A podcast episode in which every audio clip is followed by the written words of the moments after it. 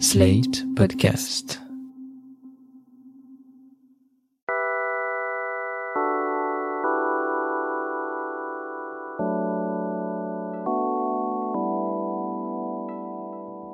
On parle peu des gens qui restent, de celles et ceux qui se suspendent à une absence, à un vide. On dit souvent que le deuil, c'est le prix à payer pour avoir aimé. Les gens qui restent retiennent leur souffle des semaines, des mois, des années, tout en oubliant parfois que leur cœur bat et que vivre, c'est accepter la possibilité de la perte. J'ai voulu vous raconter les gens qui restent, leurs amours, leurs amitiés en filigrane, les rencontres qui ont marqué leur vie à tout jamais. Je suis Lucille Bélan, vous écoutez Les gens qui restent, un podcast slate.fr.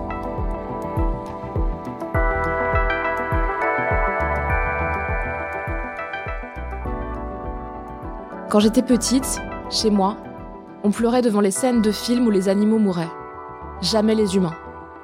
C'est devant l'incroyable voyage, quand on croit qu'un chien va mourir, que j'ai vu mon père pleurer pour la première fois.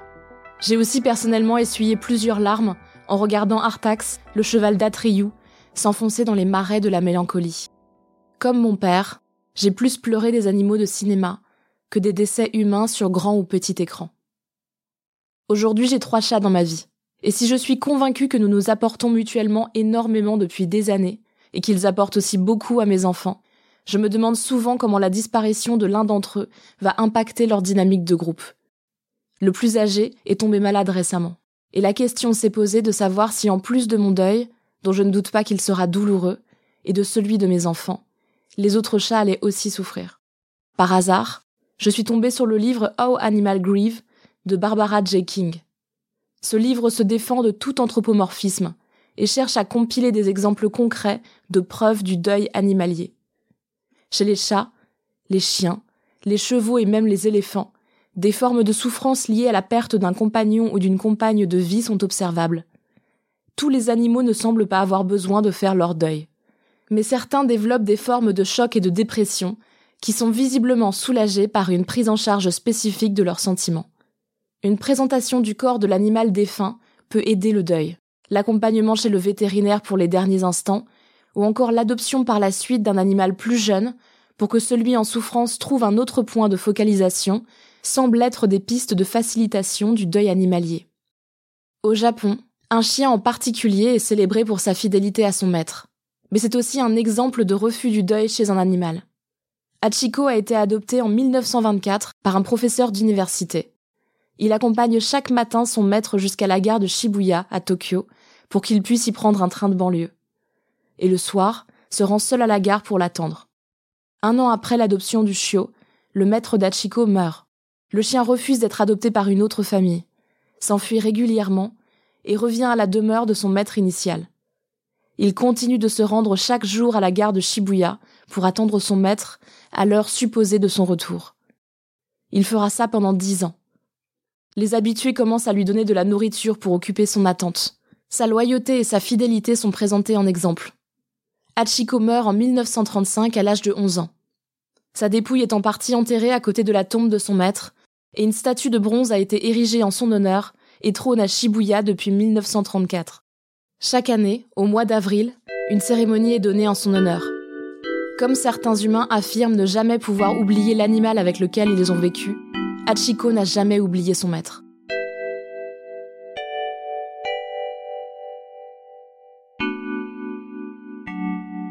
Je m'appelle Léa et je veux parler de ma chienne Lola, qui est la chienne qui a vécu dans la maison de mes parents et qui m'a accompagnée pendant toute mon adolescence et qui est morte il y a environ un an. Quand j'ai commencé à travailler sur cet épisode, il m'est apparu évident que je ne voulais pas me focaliser que sur un témoignage j'ai lancé un appel sur les réseaux sociaux et des dizaines de personnes ont répondu.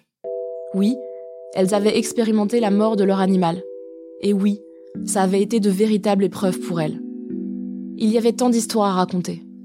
J'en ai choisi cinq. Donc quand elle était morte, j'étais euh, dans mon appartement euh, bordelais et je ne pouvais pas rentrer euh, chez mes parents pour diverses raisons.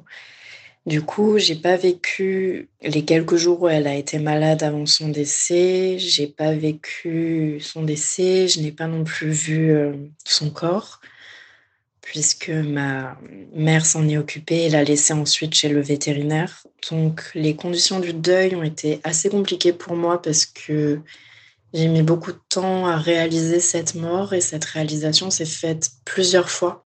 Caroline a 28 ans et avait un chat qui s'appelait Ludwig. Il a partagé sa vie pendant trois ans. Elle se souvient que Ludwig était un chat très sensible, qui l'apaisait beaucoup. Mais à la suite d'un déménagement, Ludwig commence à avoir des symptômes inquiétants. Il a commencé à être un petit peu euh, lent, un peu mou. Il mangeait et buvait, mais on sentait qu'il était un peu fatigué. On l'a emmené chez le vétérinaire pour vérifier que tout allait bien. On se disait qu'il devait être un peu stressé du déménagement. Euh, elle a fait une analyse de sang. Et au moment de nous donner les résultats, elle est revenue dans la salle. Et là, j'ai vu qu'elle me regardait pas. J'ai tout de suite compris qu'il y avait un problème.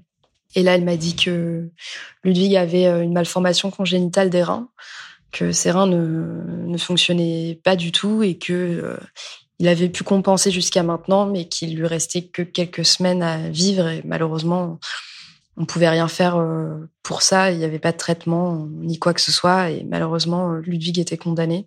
Ce qui l'a choqué, c'est la réaction de ses collègues à sa détresse le jour où son chat est euthanasié. Je suis partie du travail euh, une demi-heure plus tôt que prévu.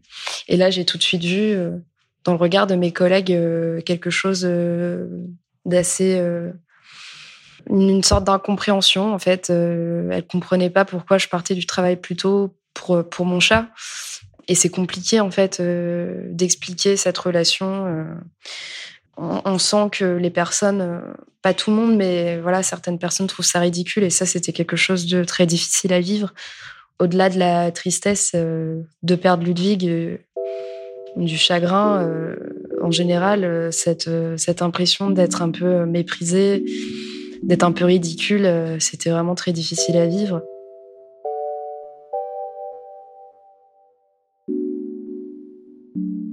Je m'appelle Pauline, je, je, voulais parler aujourd'hui de mon chat, euh, Frimousse. C'était donc un chat qui avait 13 ans, qu'on a eu euh, tout bébé. C'était mon, mon, premier chat. Et donc son décès est survenu il y a maintenant bientôt deux ans à la fin du mois.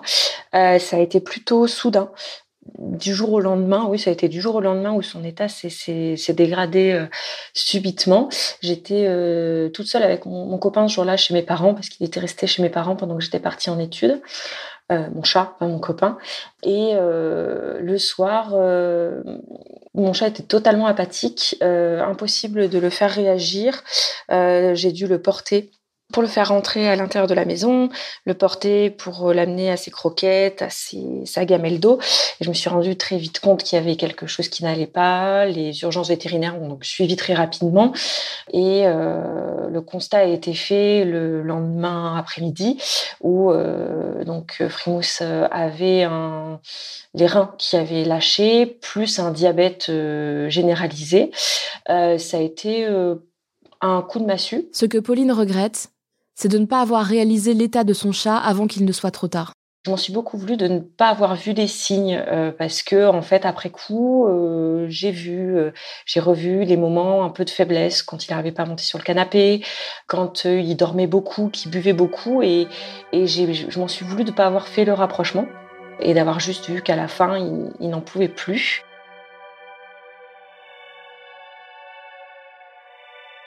Audrey a 26 ans. Elle adopte Baila, une labrador noire, comme chienne d'assistance en 2008. C'était mon autre moitié. C'était mon évidence, mon tout, mon âme sœur. Elle était le complément de mon corps à ce qui me fait défaut. Elle ramassait les objets pour moi. Elle appelait en cas de besoin ou de problème. Elle apaisait mes angoisses aussi. Avec elle, je n'avais plus peur. Socialement, je n'étais plus la fille au fauteuil, mais la fille avec son chien. À la mort de Baila, Audrey s'est sentie incomprise dans sa souffrance et sur les conséquences de cette perte dans sa vie quotidienne. Je suis redevenue dépendante de mes proches dans certains gestes quotidiens. Ça a été la descente aux enfers pour moi. Les angoisses ont envahi mon quotidien. J'ai perdu le goût de tout. Et ce traumatisme m'a fait ressentir tout ce que je gardais en moi. Ce que je portais sur mes épaules depuis des années. Maintenant, je n'ai plus la même force. Et au-delà de ma santé mentale, c'est ma santé physique qui en a pris un coup. Et même si c'est très très dur sans elle aujourd'hui, je continue de parler d'elle chaque jour. chaque jour qui passe, mais avec le sourire.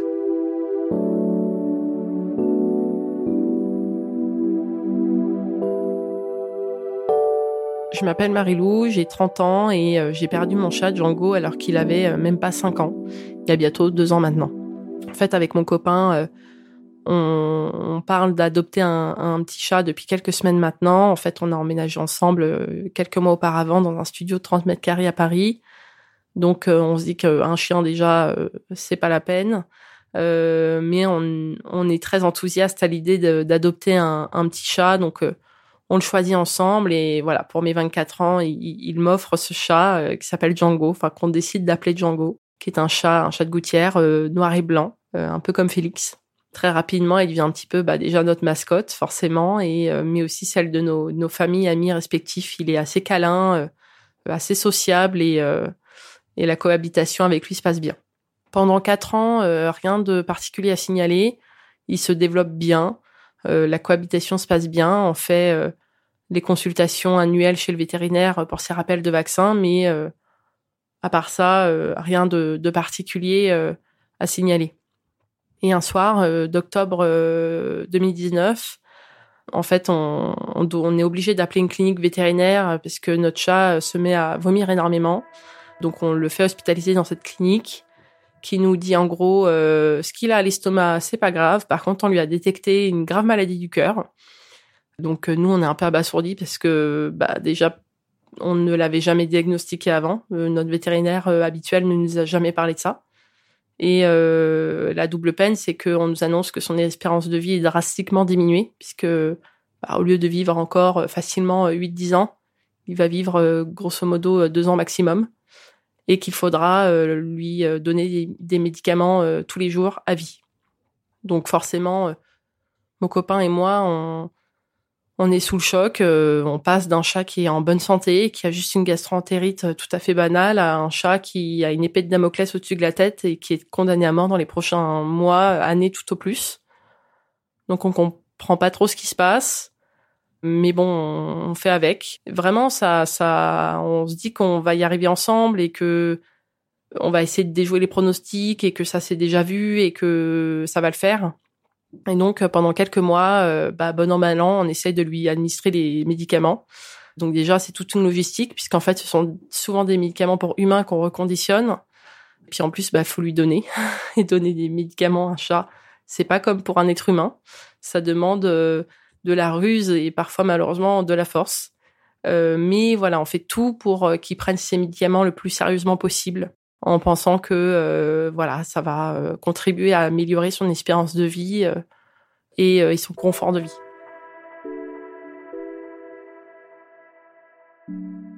Malheureusement, quelques mois plus tard, en janvier 2020, il était en insuffisance respiratoire. Donc rapidement, je l'emmène chez notre vétérinaire habituel qui m'indique euh, qu'en fait ses poumons se remplissent d'eau. Donc je fonce, euh, je fonce à la clinique en taxi avec euh, avec mon chat sous le bras, en pensant qu'il va rentrer à la maison et qu'on va le sauver. Et en fait, Django meurt à côté de moi dans le taxi au bout de 20 minutes de, de course. Donc là, je suis forcément sous le choc. Je, je comprends pas du tout ce qui se passe. Je savais que mon chat était en urgence vitale, mais je pensais pas à ce point. je pensais pas que j'allais perdre mon chat au bout de 20 minutes de trajet. Et euh, je me suis quand même euh, rendu compte que j'ai pu, euh, malgré le chagrin et malgré le, choc de, de, sa mort aussi soudaine, parce qu'en plus voir son chat, les yeux hagards, enfin c'est quand même assez perturbant, voire traumatisant. Et j'arrive quand même à, à faire preuve de de pragmatisme et voilà, je sors de la voiture pour aller dans la clinique, euh, la première clinique vétérinaire que je trouve grâce au taxi, qui essaye de le réanimer, mais voilà, euh, c'est trop tard. Euh, donc j'ai en plus la responsabilité de l'annoncer à mon copain et la responsabilité de de choisir bah, comment où est-ce qu'il va reposer. Donc dans le dans le choc, voilà, on se dit bon bah je choisis l'incinération et je vais pas garder une urne de lui. Enfin, ne vois pas trop ce que je vais faire d'une urne. Mais voilà, moi, je, j'étais partie en me disant que j'allais revenir avec mon chat. Et quand on revient chez soi quelques heures plus tard et qu'on a encore toutes les affaires de son chat, mais sans son animal, ça fait vraiment mal au cœur. Comme Marie-Lou, Pauline, Caroline, Audrey et Léa ont aussi eu des difficultés à supporter l'absence de leurs animaux. J'ai beaucoup rêvé de lui après, sur les quelques jours après. J'ai beaucoup rêvé de, lui. Ça a été un peu compliqué de réaliser sa mort. Donc, euh, ça a été euh, très compliqué. Sur les premiers mois, c'est toujours un peu compliqué de penser euh, à lui. Ça m'arrive d'oublier qu'il est, qu'il est parti. Et quand je rentre chez mes parents pour un week-end, j'ai une pensée fulgurante de me dire que je vais, que je vais retrouver mon chat alors que, bah, alors qu'il est plus là. Le plus dur, outre son absence, c'était nos habitudes que j'ai fait encore machinalement très longtemps. Je ne me suis jamais sentie aussi seule. Pendant des mois durant, j'ai eu l'association qu'en descendant le matin, elle serait là à m'attendre et me faire la fête, comme elle le faisait.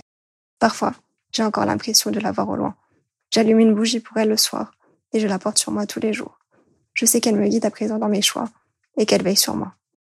Les semaines qui ont suivi euh, la mort de Ludwig ont été euh, très compliquées parce qu'on a l'impression de le voir partout.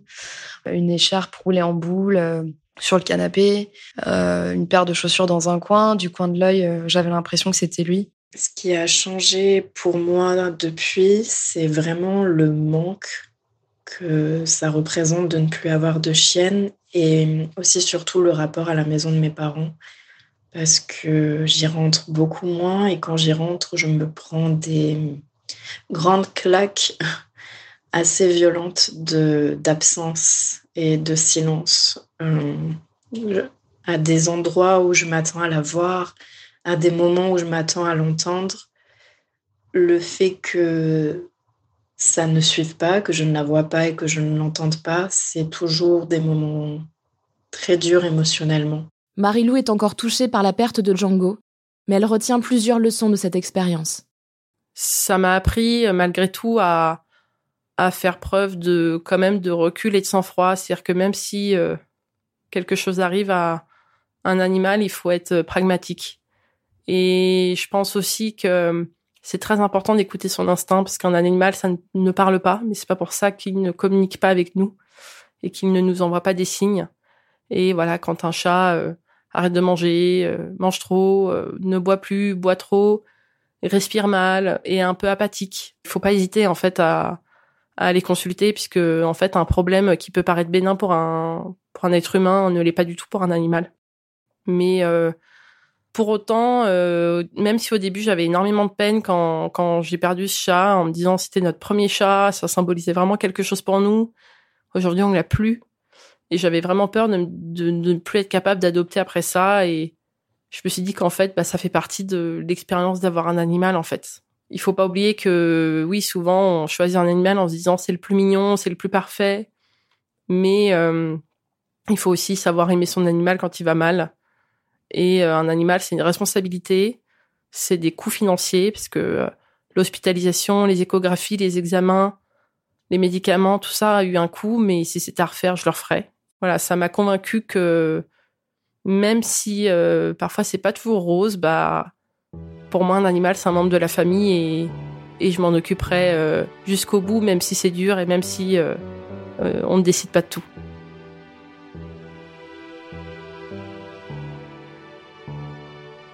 Katia Kermoal est psychologue spécialisée en EMDR à Paris. Elle explique en quoi la perte d'un animal peut être une épreuve. Un animal de compagnie, socialement on dit oui, oh, c'est un animal. Bon, c'est pas aussi important qu'un individu alors socialement, voilà, il y a des, échelles de valeur.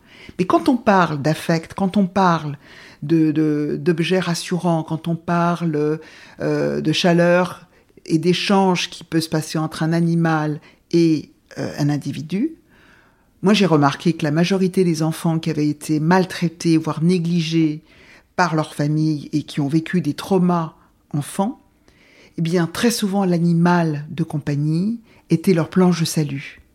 Et très souvent, l'animal de compagnie est euh, une manière de compenser un vide affectif. Parce que des fois, euh, la vie, elle est, compliquée. On ne peut pas toujours trouver euh, quelqu'un avec qui on peut s'entendre bien, etc. Et surtout, un animal, et notamment un chien ou un chat, ne va jamais remettre en cause le lien.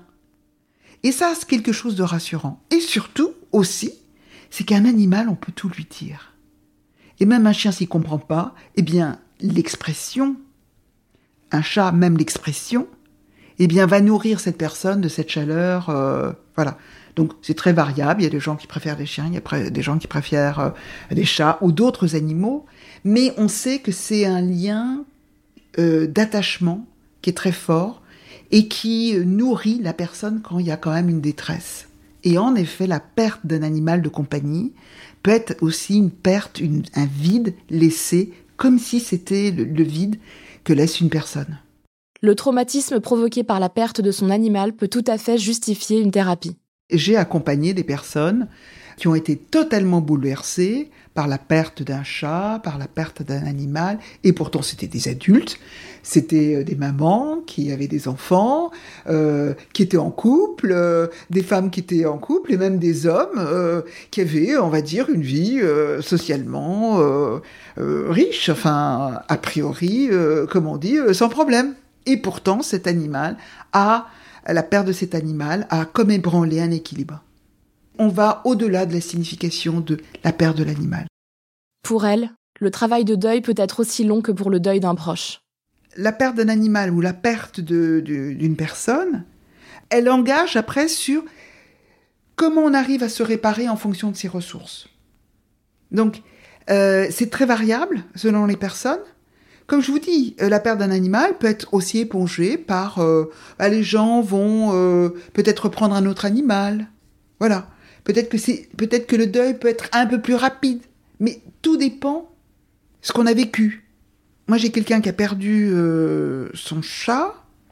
Le chat a été atteint d'un cancer et ça a donné lieu à une, une bouffée euh, d'hypochondrie qui l'a totalement euh, bouleversée. Et elle s'est dit, si mon chat peut mourir d'un cancer, moi aussi je peux mourir d'un cancer. Et donc, bah, c'est tout un travail que l'on fait euh, sur quelque chose qui la dépasse, dont elle n'arrive pas à maîtriser les choses, qu'elle est obligée de faire confiance au corps médical, et donc on, travaille euh, sur cette hypochondrie. Et l'histoire de cette personne, c'est que toute sa vie, elle a eu des animaux de compagnie qui ont compensé un vide et une maltraitance familiale qui était euh, quotidienne.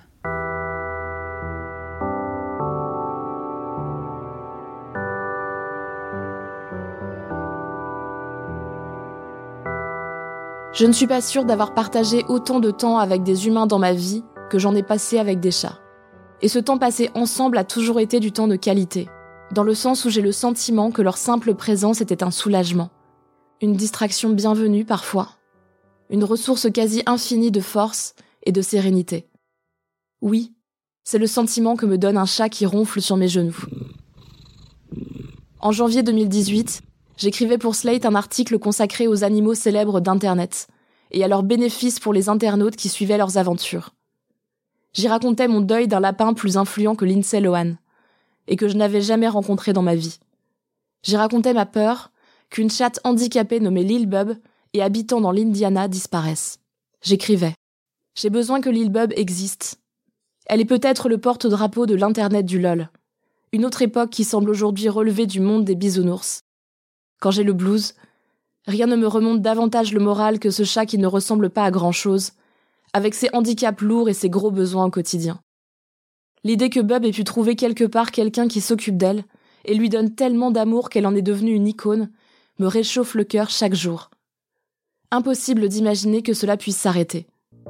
J'ai besoin de savoir que c'est encore possible de s'attendrir sur Internet, de s'émouvoir, d'être transcendé. Et quand Bub nous quittera, car cela arrivera inexorablement, la tristesse n'aura d'égal que la reconnaissance d'être devenue une meilleure personne grâce à elle. À elle, qui nous a tant de fois adressé ses félicitations, je ne pourrais que lui lancer de tout mon cœur un dernier Good job Bub. Bub a quitté le monde le 1er décembre 2019. Et vous pouvez compter sur moi pour avoir pleuré son départ, qui s'est heureusement fait sans souffrance. Je n'ai pas honte de dire que le jour où j'ai appris que Bob était parti, les larmes ont coulé sur mes joues. Je n'ai pas honte de dire que je vais probablement être dévastée quand les trois chats de ma famille nous quitteront.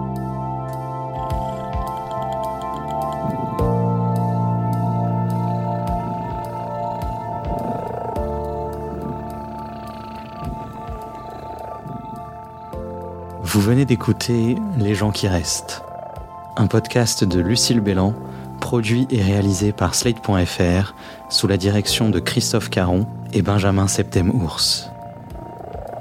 Production éditoriale et réalisation Benjamin Septem-Ours. Montage et prise de son Victor Benamou. La musique est signée Arnaud Denzler. L'illustration est signée Chien Fou.